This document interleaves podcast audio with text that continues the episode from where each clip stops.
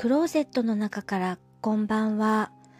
今日は2018年4月5日木曜日。時刻は21時40分を過ぎました。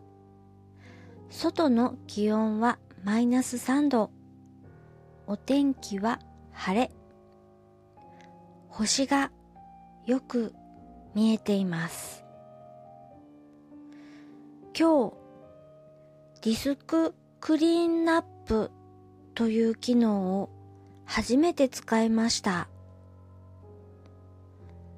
Windows 使い慣れていないのでよくわからないのですが、使用メモリが9割ぐらいまでいってしまい、不要なものとかを消しても9割から全然減らないので、ディスククリーンナップという機能をやってみたら、一気に7割くらいまで使用ディスク容量が減りました。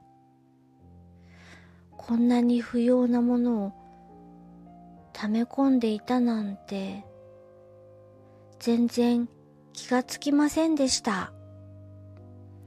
時々ここはチェックしておいた方がいいなと感じました。聞いていただきありがとうございます。北海道夕張からお話はゆいまるでした。